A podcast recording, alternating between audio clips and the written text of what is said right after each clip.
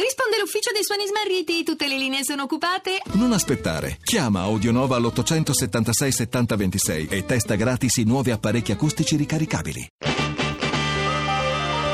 RAI GR1 una donna che aveva richiesto aiuto e che poi è stata assassinata perché il suo grido di aiuto non è stato ascoltato, vede oggi riconosciuta la responsabilità dei magistrati che non avevano dato seguito alle sue numerose denunce. Nonostante lo avesse denunciato 12 volte, non presero provvedimenti per fermare l'uomo.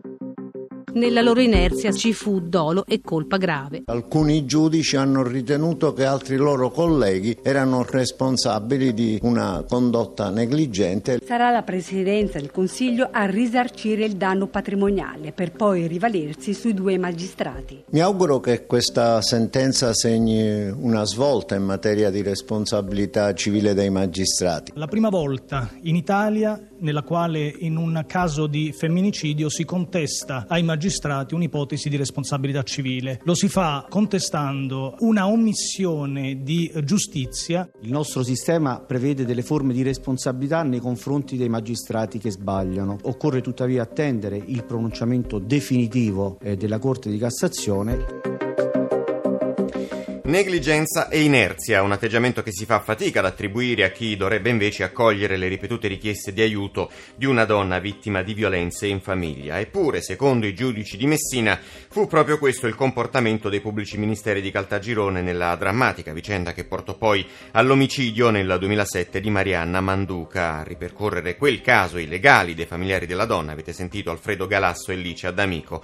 Delle responsabilità dei magistrati si discute da tempo nel nostro paese regole in materia ce ne sono, ricordava Luca Palamara, componente del CSM. C'è chi vorrebbe però che le toghe rispondessero nel merito di ogni loro atto. Questo però è un caso diverso. Qui, come ha spiegato Francesco Di Ciommo, docente di diritto privato alla LUIS, c'è in gioco una omissione di giustizia. Le altre notizie, rogo a Londra, in fiamme un grattacielo nella zona ovest della città, ci sono feriti, testimoni parlano di persone intrappolate all'interno dell'edificio, centinaia i pompieri impegnati da ore. La politica, linea dura dei 5 Stelle sui migranti, la Raggi chiede di fermare gli arrivi a Roma e Grillo dice stop ai campi Rom. Nel PD intanto si discute di alleanze, Renzi guarda a Pisapia ma chiude ad Alema. La cronaca, ancora uno scontro tra treni in Puglia sul binario unico, parleremo anche degli ultimi dati di Save the Children sui minori non accompagnati che sbarcano in in Italia. Esteri, Russia Gate, il ministro della giustizia Session, sentito al Senato, respinge le accuse solo bugie odiose. E torneremo anche sulla decisione dei campioni di basket dell'NBA di snobbare l'invito di Trump alla Casa Bianca. Musica per la prima volta nella capitale, in scena da stasera al Teatro dell'Opera il viaggio a Reims di Giacchino Rossini. Infine il calcio, Inter e Roma presentano i nuovi tecnici Spalletti e Di Francesco.